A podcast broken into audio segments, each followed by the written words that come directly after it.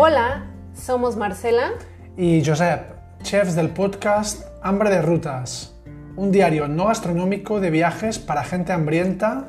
De experiencia, recuerdos, historias, ¿sí? ¡Rutas! ¿Te gusta con nosotros la cultura, curiosidades, lugares y delicias del mundo?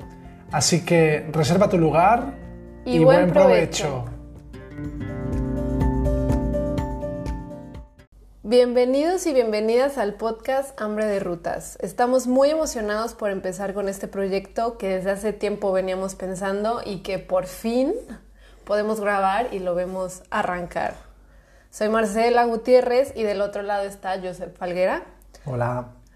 Soy mexicana, él es catalán y desde hace cinco años y medio decidimos ser compañeros de vida y compañeros de viajes. Este primer capítulo será más bien una introducción a nuestro proyecto, ¿no? Mm, queremos hablar de, qué trata, quiénes somos nosotros y por qué creemos que tenemos la autoridad de hablar de viajes y, hacer un podcast de, todo esto, pero especialmente de dónde salen estas ganas de, vagar por el mundo y viajar y explorar.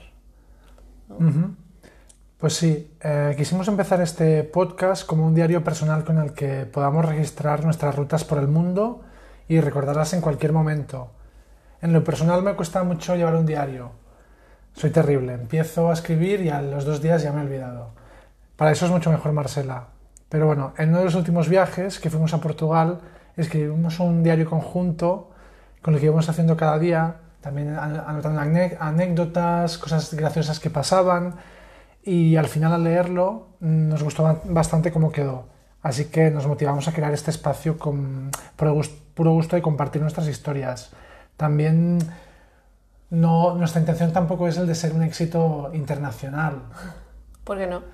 Bueno, a ver, también puede pasar, ¿no? Pero bueno, es, lo hacemos algo más como para nosotros, como para dejar constancia de ello y poder eh, regresar a eso, a esto más, más tarde.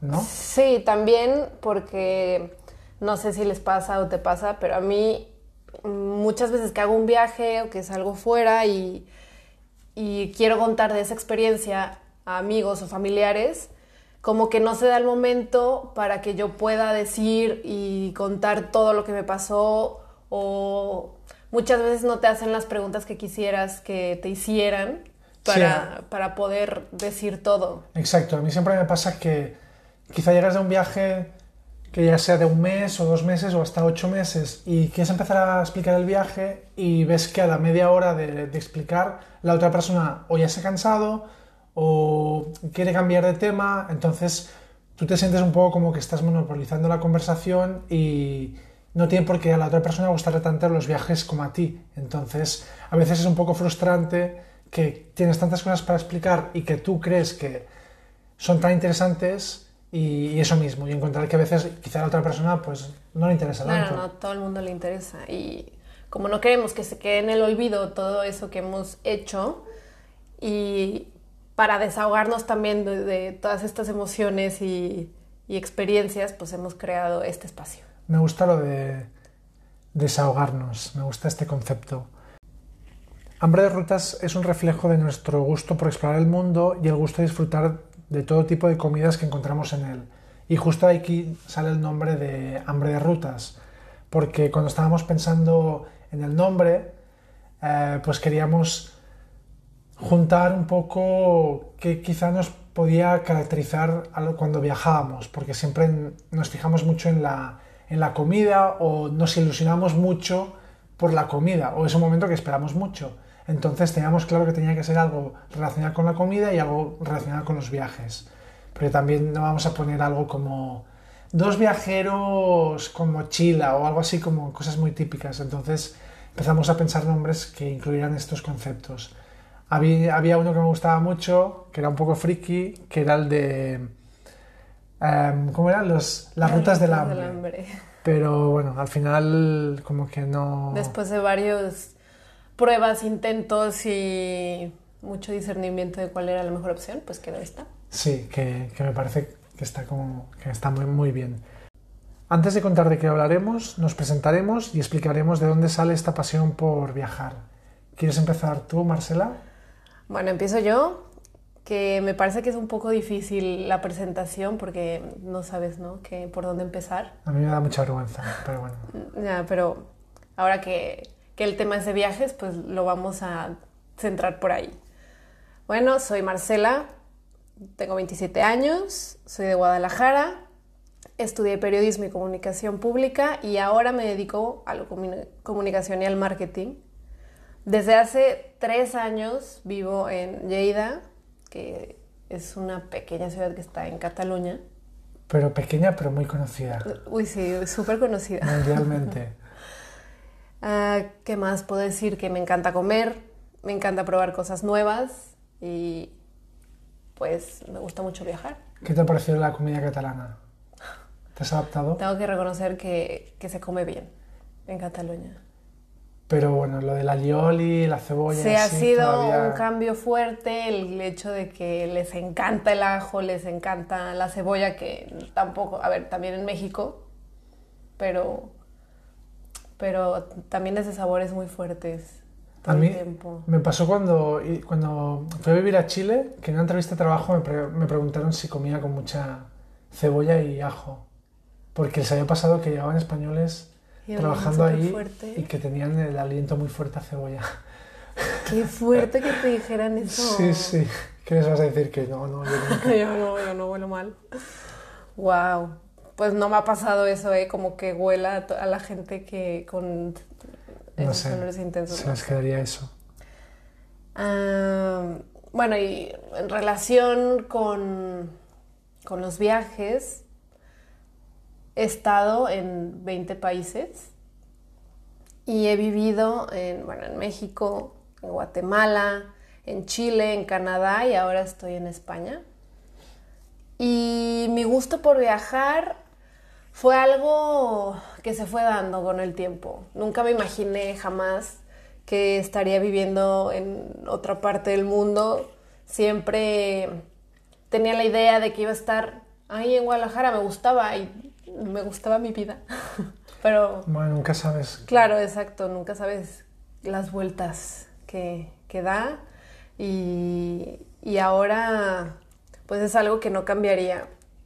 Todo empezó, yo creo que, a ver, también por mi familia, porque les gusta mucho viajar, pero también les gusta mucho vacacionar.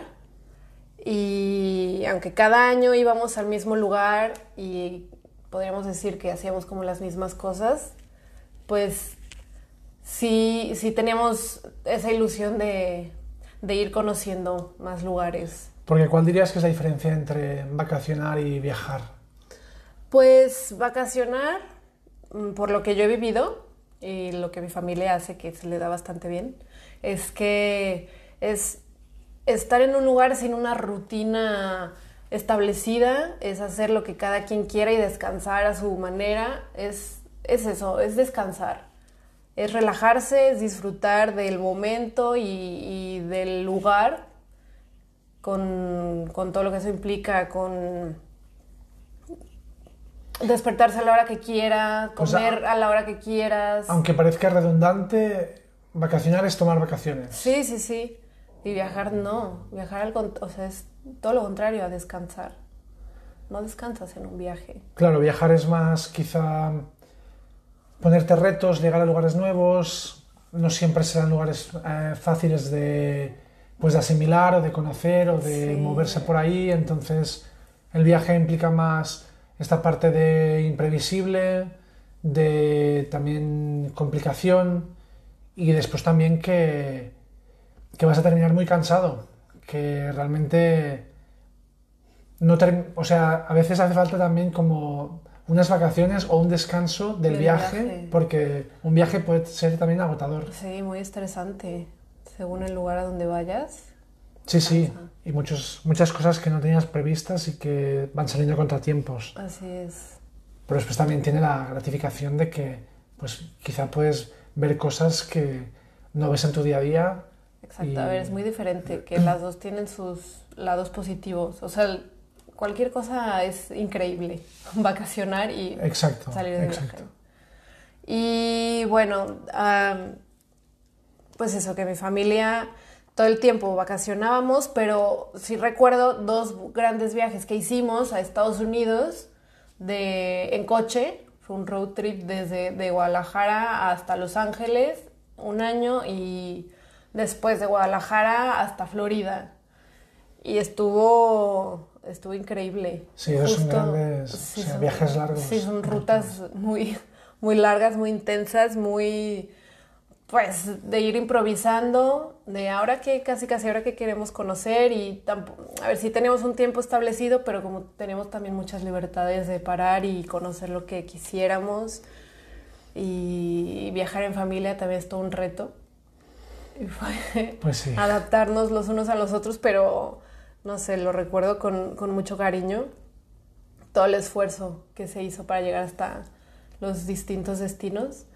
Y de ahí, de ahí empiezas a ver que, que esto de moverse y conocer otros lugares, pues tiene lo suyo y tiene su encanto. Y también yo creo que lo que más me motivó es que desde, desde el colegio en el que estaba, ah, pues lo llevaban misioneras. Y eso implicaba que a nosotros también nos, nos hacían hacer misión o nos proponían hacer misiones Semana Santa o ciertos fines de semana o algunos días y nos íbamos a diferentes partes de México, a diferentes pueblos, a conocer pues otra gente, otras realidades y, lugares en donde jamás te imaginaste que ibas a estar y lo conocías mm, desde la forma en que vive la gente y lo que hacen su día a día y cómo te reciben y eso te impacta mucho. Sí, es que quizá no es exactamente viajar, porque viajar implica más moverse y cambiar de lugar, pero sí es un punto el de vivir en otro lugar, ya sea con misiones o de otra forma. Con misiones diría que mucho más, porque tienes un impacto muy positivo eh, respecto a ese lugar, mientras que de viaje pues simplemente pasas, pero el hecho de vivir en otro lugar sí hace que te abras la mente y que, que quieras conocer después también más, más. Exacto, justo eso. Y por esa razón también decidí, al terminar la escuela, cuando tenía 18 años, pues irme a una de estas comunidades en donde estas misioneras vivían y hacían una misión mucho más grande. Me fui cinco meses a Guatemala y pues me cambió. Es que, bueno, hay que pensar, vida. perdón, pero hay que pensar que en este momento Marcela quería ser misionera. Entonces, realmente le había impactado mucho y tenía pues unas ideas A ver, si tenía ahí las- el gusanillo, como decimos, que es- esas ganitas de, de viajar o de hacer algo con, con propósito, de, de tener una intención hacia con el mundo, hacia con la gente, unos crear proyectos que puedan beneficiar no solo a ti, sino crear comunidad en diferentes partes del mundo y, y me encantaba su forma de vida. También nos iban a contar a, a la escuela muchas de sus experiencias en China, en Filipinas, en África y eso cuando eres niña jamás te imaginas que vas a hacer algo así, pero lo ves como, wow, esto es otro mundo. totalmente. Y, y, pues a mí me cambió la vida ir a Guatemala mm, porque pues eso, eran, era un voluntariado, eran proyectos sociales, era eh, estar con la gente en del- diferentes pueblos, diferentes comunidades, ayudarles en, su trabajo, ir a cortar café, eh, alfabetizar a adultos. mm, ayudar en, bueno, también dábamos clases de matemáticas y física a unas a una escuela y no sé, eran muchos proyectos que, que me encantaban. Y que, pues eso, que aunque no tenía toda la libertad, no era un viaje como tal, sí pude conocer diferentes lugares y, y esto sin duda me, me motivó a, a seguir. Seguro, eso fue algo importante en tu vida que ha, que ha motivado tus ganas de viajar. Sí. seguro. Sí, sí, y otro momento también muy importante, que ahora sí podría decir lo que fue más como un viaje donde empezó todo esto de, de moverse libremente, pues fue en Chile. Pues, me cambió mm, pues mi forma de, de viajar totalmente. Si antes lo hacía pues más en familia, pues ahora era con amigas o desde lo que nosotros quisiéramos hacer y improvisando. Es que también era la primera vez que salías y vivías fuera de tu casa. Sí, sí, sí, ya por mi... Podría decir que más por mi cuenta. Claro. Yo valer, o sea, valerme por mí misma y ir conociendo diferentes lugares en autostop, ir a la Patagonia y hacer días de caminata y empezar a, tener este gusto por el trekking y subir montañas que antes no lo tenía, jamás lo había hecho y ahí empezó todo. Y fue muy bonito. sí, y, y bueno, a partir de eso ya cada verano, fueron seis meses que estuve en Chile, te conocí y dije, no, esto, o sea, me encantaría seguir conociendo diferentes partes y aproveché los veranos que tenía de la universidad, que tenía muchísimo tiempo libre y, me fui a trabajar a Canadá, Playa del Carmen, para, a ver, que eso también te da una opción de estar en el lugar, vivir ahí y conocerlo por tus propios medios. Y eso también es muy satisfactorio, que trabajas y por tu cuenta te vas patrocinando tu viaje. Sí, sí, es que hay muchas formas de... Bueno, estás demostrando ahora mismo, como explicas, que hay muchas formas de viajar y de combinar con trabajo o con voluntariado. Realmente lo único necesario son las ganas y la forma, pues hay muchas formas válidas de hacerlo. Sí, pero bueno, yo creo que ahora ya le sigue al auténtico viajero, al que realmente ha explorado el mundo de una forma muy auténtica. A ver qué nos cuenta. Bueno, a ver, yo me llamo Josep, tengo 33 años y trabajo como arquitecto. Y de una forma parecida como Marcela, pues supongo que el gusto por mis viajes empezaría con mis padres, porque desde pequeño me parecía algo muy normal el pasar un mes fuera de casa cada verano para ir a visitar un país. Entonces, primero íbamos a Francia, Italia, Alemania, lugares más cercanos, pero luego también fuimos a Estados Unidos, Canadá. Entonces, em, si bien comentabas que con tus padres quizá hacías más lo de vacacionar, pues yo reconozco que con mis padres no lo hacíamos tanto. Hacíamos más de, de recorrer y de viajar. Pocas veces o sea, nunca hemos ido de, no sé, dos semanas a la playa.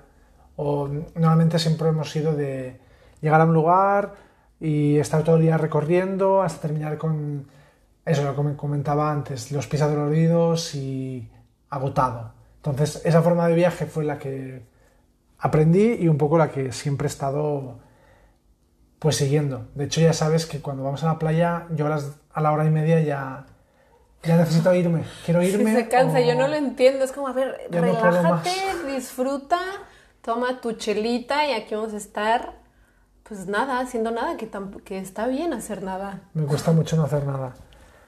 Pero bueno, también tuve la suerte de que algunos veranos fui a Inglaterra a estudiar inglés, entonces eso al principio quizá no le había dado mucha importancia, pero ahora cuando estaba pensando en, el, en qué había influenciado mis ganas por viajar, pues creo que hay que reconocer que eso también tuvo su importancia, porque imaginaos a, a un chico de 14 o 15 años que vaya a Inglaterra cuando nunca ha estado él solo, que coja un avión, llegue a un país nuevo y de repente conozca gente de pues de Polonia, de Rusia, también hice amigos del Líbano, de todos lados. Entonces, de repente ves que hay gente que habla otros idiomas, otras formas de ver el mundo, y es algo como que te da muchas ganas de, conocer y de ver que hay ahí todas las cosas estas que, no conocemos y para, verlas.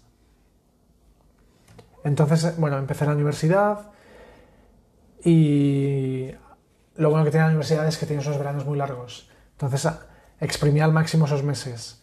Hice un interrail por Polonia y República Checa, luego también hice el Camino de Santiago, también hice algunos voluntariados, como comentaba antes Marcela. Los, voluntariados que yo hice eran cosas más cortitas, de dos o tres semanas, en las que yo me incluía en, algún programa que ya funcionaba, que funcionaba durante todo el año, y yo iba pues a, suplir pues esas semanas de, verano. Entonces pues estuve en Ucrania, en Mongolia, en India y en Togo.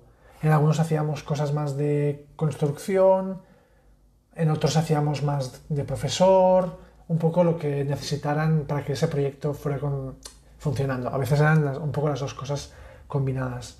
Entonces, pues bueno, estos proyectos eran la oportunidad de estar en lugares que seguramente no hubieras llegado mm, si estuvieras viajando, porque viajando pasas y no te quedas tanto en los lugares, y sobre todo porque son lugares en los que, por ejemplo, en el caso de Togo, pues para empezar nunca me hubiera planteado ir a, a ese país porque de primeras no es un país que tenga algo que te traiga para plantearte viaje ahí y menos en la aldea en la que estaba, que se llamaba Gapé Akpak Pedomé, que es una aldea de 20 familias en las que vivíamos en casas de barro con techos de paja, bueno, ya te haces la imagen, ¿no? Luego había también una escuela de unos alemanes que habían construido, no sé, quién sabe cuántos años hace, no teníamos ni electricidad ni agua corriente, solo teníamos una bomba de estas manuales, teníamos que cargar el agua, o sea, hacer funcionar la bomba, cargar el agua en la, encima de la cabeza y ya luego pues llevarla donde sea. Y el día duraba lo que duraba la luz solar. Empezaba muy pronto, 5 de la mañana, y a las 6 de la tarde pues ya no había mucho más que hacer. Estas experiencias de los voluntariados fueron una buena forma de conocer otras realidades y de, y de eso, de dar un poco de ti y... A ver, explora el mundo de otra forma que jamás lo harías viajando. No vas, o sea, viajas para, muchas veces, ¿no? Es la idea de ir a conocer algún lugar bonito o algo especial que tiene ese lugar. Y, y de esta forma no. O sea, es, o sea, estar con la gente vivir de la forma en que ellos viven y darte cuenta de cómo es el mundo en realidad. Sí, sí, totalmente, totalmente. El último año de carrera estuve trabajando como guía turístico y con el dinero que había ahorrado, que eran unos 5.000 euros, al terminar la carrera me planteé dar la, la, vuelta al mundo. Pero también viviste en Italia, ¿no? Sí, también viví en Italia durante la carrera. Hiciste un, un Erasmus. Un intercambio. Sí, sí. Eso pues también, claro, esa es otra forma también de, pues de poder viajar por ahí. Tampoco todo el mundo lo puede hacer eso, pero tuve la suerte yo de, poder hacerlo. Pero sí, sí, la verdad es que lo bueno es que Italia pude conocerla bastante bien y recorrerla. Qué envidia. Todo el, todo el norte hasta Roma, de norte, o sea, de Roma para, para el norte bastante bien. Pues ya me llevarás. Te llevaré. ya te llevé. Es verdad. A una parte. Bueno, em, pues después de terminar la carrera me lancé a dar la vuelta al mundo y ¿qué fue la vuelta al mundo para mí? Pues fue un viaje de más de 25.000 kilómetros por tierra en los que recorrí 21 países durante 8 meses. Para mí la vuelta al mundo fue presenciar rituales sincretistas en Chiapas, en México, unos rituales donde se unía cristianismo y rituales mayas como por ejemplo el sacrificio de animales como gallinas dentro de una iglesia supuestamente cristiana. También en esa iglesia tenían los santos con los que no se había llevado bien el santo con la iglesia de espaldas a la gente, de cara a la pared. San Juan Chamula. ¿Cómo? San Juan Chamula. Sí, San Juan Chamula, exacto. También la vuelta al mundo para mí fue ser atacado por narcotraficantes en Guadalajara ciudad, ciudad a la que prometí nunca más ir y en la que terminé viviendo después año y medio. También fue recorrer islas paradisíacas en moto en Tailandia y presenciar amaneceres rodeado de centenares de templos en Bagan, Myanmar. También fue hacer autostop en la Great Ocean Road que une Melbourne y Adelaide, acampando en bosques y con miedo de ser aplastado por canguros porque no es broma. Parece atópico lo de los canguros, pero están por todos lados. Y son enormes, ¿no? Son enormes y, o sea, no. En campings, en bosques, en todos lados. Los tienes que a veces asustar para que se vayan y poder plantar tu tienda. También conocí criadores de camellos en Emiratos Árabes y fui invitado de, de honor en una ceremonia de petición de mano en Oman. Esto fue muy gracioso porque, bueno, haciendo autostop, paró un coche ahí en Oman y no nos entendíamos, pero lo único que me decía él era party, party. Entonces, pues a mí, para mí ya fue suficiente motivo como para subirme ese coche. Entonces me llevaron a su casa, me vistieron como omaní, así con el traje todo blanco, un gorrito blanco, y me llevaron a su ceremonia, que no tenía ni idea de qué era, pero era una ceremonia que estarían unos 50 hombres, solo hombres, ahí sentados. El, el, que, el chico que se iba a casar vestido con una espada y todo, y pidiéndole la mano de su hija al, pues, padre de, de su prometida. Entonces, pues la gente me veía así vestido, pensaban que era maní porque, a ver, yo, te- yo es que tengo unas facciones que podría ser de, Sí, yo creo que eso, hemos llegado a la conclusión de que José puede ser de muchos lugares. de muchos lugares. Porque, Del Mediterráneo. Sí, o, o más allá, o de países árabes también. Sí, eres, sí, tienes facciones árabes, En Grecia todo el mundo me habla en griego. En Turquía también todos me hablan en turco. italiano, En Italia también. En Oman, imagínate ya, hasta en Oman. marroquí también podría Marroquí ser. también, sí, sí. bueno, no sé si es ventaja o, o desventaja. Luego, también hice una barbacoa con vistas a la tierra prometida de Moisés. Me colé en Petra, en Jordania, siguiendo un antiguo camino de Nabateo. Eso también fue muy gracioso porque para mí en ese momento, o sea, la vuelta al mundo para mí era viajar, pero con un presupuesto muy limitado. Entonces, la entrada a Petra, que eran 50 euros, para mí era como tres días de viaje. Y para mí nada valía tres días de viaje. Ni incluso Petra, que es una de las maravillas del mundo, moderno, que es un lugar donde los templos están excavados en roca, mm, haciendo la forma de las columnas y capiteles griegos, pero en vez de hacer el capitel y columna, esca- em, excavado en la roca. O sea, es algo impresionante, pero ni eso valía tres días de viaje. Entonces, ¿cómo lo arreglas? Pues colándote por la puerta de atrás. Encontré un blog donde ponía que había como un camino secreto para entrar en Petra. Petra fue una ciudad en, ah, medio, de un, medio de un valle que se suponía que era inexpugnable. Solo se podía pasar por un souk, que es un- como una garganta así muy estrecha, que por ahí se defendía. Pues este blog supuestamente había encontrado un camino secreto. Y a mí, como tampoco tenía nada que perder, pues me fui para allí. Claro, es que, o sea, me gustaría mencionar que Josep es, es muy intrépido. O sea, no, no mide muchas veces las consecuencias de las cosas y para él todo es muy fácil. Y por suerte nunca le ha pasado nada. Bueno, Bueno, me han pasado varias cosas. sí, pero no, nos te has llevado muchos sustos y por, de todas las cosas que has hecho y que... Bueno, he tenido dengue, he tenido Bueno, chikungunya, sí, claro, he tenido pero- varias veces intoxicación de comida, pero bueno, nada que no fuera que se pudiera solucionar. Entonces, en ese caso, al final, no sé cómo, pero lo conseguí. Iba por un camino en el que a veces tenía que ir saltando, tirándome como a charca, charcas de agua, que después no podía retroceder, pero bueno, al final entré por la parte norte de Petra. Petra es un valle inmenso. Pero, pues bueno, el simple hecho de entrar allí, en Petra, fue, yo diría que más gratificante que ver el lugar en sí. Me imagino. Sí, sí. Bueno, después también la vuelta al mundo para mí fue visitar campos de refugiados en Palestina o dormir en un kibbutz, que es un asentamiento israelí ilegal. También recorrí los Balcanes en autostop y cuando por fin regresé a la Unión Europea eh, fui confundido por un inmigrante ilegal de Afganistán, por las pintas que llevaba de sucio y por donde me... Las barbas. Bueno, no, tan- no te creas, no tanto. Era más por la suciedad y por el aspecto lamentable que debía llevar en ese momento y por llegar a la frontera haciendo autostop también, por cruzar la frontera andando, cosas Sí, así. sí, sí, solo cosas que tú harías. un poco lamentables en ese viaje.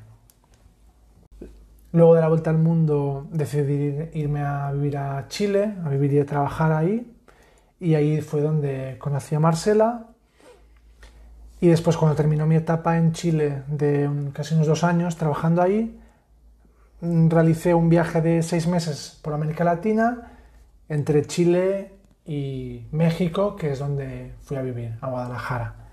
Entonces en ese viaje pues conocí el norte de Chile, Bolivia, Perú, Colombia, mm, Costa Rica, Nicaragua, Honduras, El Salvador, Guatemala y una parte de México. A ver, obviamente no todo a profundidad, pero, pues bueno, digamos que Centroamérica quizá sí lo recorrí bastante, sobre todo Nicaragua, por ser también uno de los países más económicos.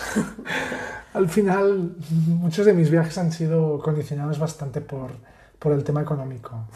En la vuelta al mundo también iba viajando un poco donde encontraba los vuelos más económicos, entonces iba saliendo el, pues un viaje un poco random, un poco aleatorio por la oferta que encontraba en ese momento, que eso dio un poco de aleatoriedad que me gustó en el viaje, porque si ahora volviera a hacer otro viaje siguiendo la misma premisa, saldría un recorrido totalmente distinto. Y, y poco más. Entonces, después de Guadalajara decidimos regresarnos a, bueno, decidí regresarme a Lleida y me acompañaste. Y así estamos de momento. Así estamos en Lleida.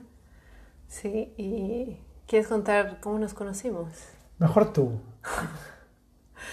es una historia, es una historia bonita. A mí me gusta mucho. A ver, nunca te imaginas que, bueno, vas de intercambio y que puedes conocer un extranjero y que pueda salir muy bien, ¿no? A ver, igual y sí, suele pasar, pero, pero también lo ves como no, no tan probable que funcione. Sí, yo tampoco estaba, en, quizá en ese momento, tampoco pensé que fuera a conocer a alguien que fuera a ser tan importante en mi vida. sí, y bueno, todo empezó en un, estamos en un bar. Yo estaba con mis amigas, él está con sus amigos y llegó con un sombrero y me dijo que, que con este sombrero me iba a ver muy bien, que si me gustaba. Y bueno, me lo, me lo puse. Y a partir de ahí empezamos a hablar.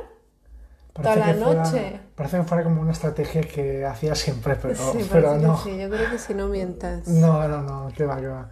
Me lo dio un amigo de un amigo, creo que ni conocía, y dije, bueno, se lo voy a dar a alguien y así, pues no sé. A alguien. Muy bien, pues funcionó conmigo. Sí, sí. y hablamos toda la noche, la pasamos muy bien. Y pues lo típico de que pásame tu número, el Facebook y, y nos pusimos así en contacto.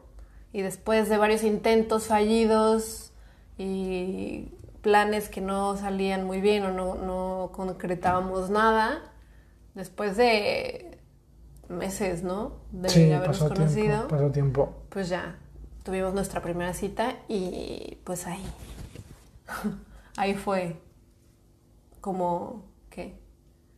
Amor a primera vista.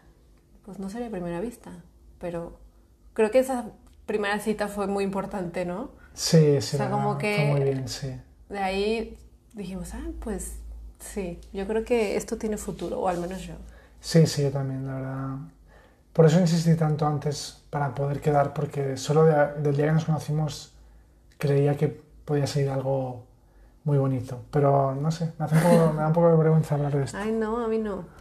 Me gusta, me gusta nuestra historia y me gusta mucho porque creo que nos hemos influenciado al viajar, o al menos he aprendido muchas cosas de ti, de, viajes y de, mm, de cómo ir conociendo el mundo de diferentes formas, de una forma mucho más mochilera, algo que yo no hacía y que me ha, me ha llevado varias sorpresas y mucha satisfacción hacerlo así. Yo creo que ya lo hacías también antes de conocerme. Bueno, es que todo empezó en Chile. Claro. Sí. Todo empezó en Chile. A ver, porque también es importante decir con quién, o sea, con quién viajas es muy importante. O sea, y, y, tuve la suerte de estar con unas buenas amigas que teníamos como la misma idea, el, el mismo eh, dinero, cantidad de dinero para gastar y con las mismas intenciones de hacerlo barato también para aprovechar y conocer muchos lugares. Y sí nos movíamos también así un poco precario, pero que lo disfrutamos mucho. Bueno, y para ir concluyendo, ¿de ¿qué les vamos a contar en este podcast? Pues les contaremos nuestra forma de viajar, les daremos consejos de qué lugares visitar y cómo visitarlos, lugares de comida, de visita imprescindibles, recomendaciones, experiencias, datos, quizá un poco de historia del lugar, también qué nos gustó más de, del viaje Y esperamos que nuestras historias, lo más importante, que les motiven a planear rutas por el mundo, que les animen a comer y a probar todo lo que se les antoje. No sé si quieres añadir algo más. Pues justo eso, que les vamos a contar nuestra forma de viajar, que no es ni la mejor ni la peor, es solo como lo hacemos nosotros y que nos funciona y que esperemos que ustedes también lo, lo puedan disfrutar. Yo creo que es eso, contagiar ganas, contagiar ganas de viajar. Sí, justo Por- eso. Porque el viaje es planearlo, viajarlo y contarlo después. Es, Es todo un proceso, una- sí, tiene como un ciclo, digamos, exacto. y todo se disfruta. Bueno, pues yo creo que para este primer episodio Hasta aquí llegamos. hasta aquí llegamos y nada, Esperemos lo disfruten y que nos sigan escuchando para el próximo capítulo. un saludo. Adiós.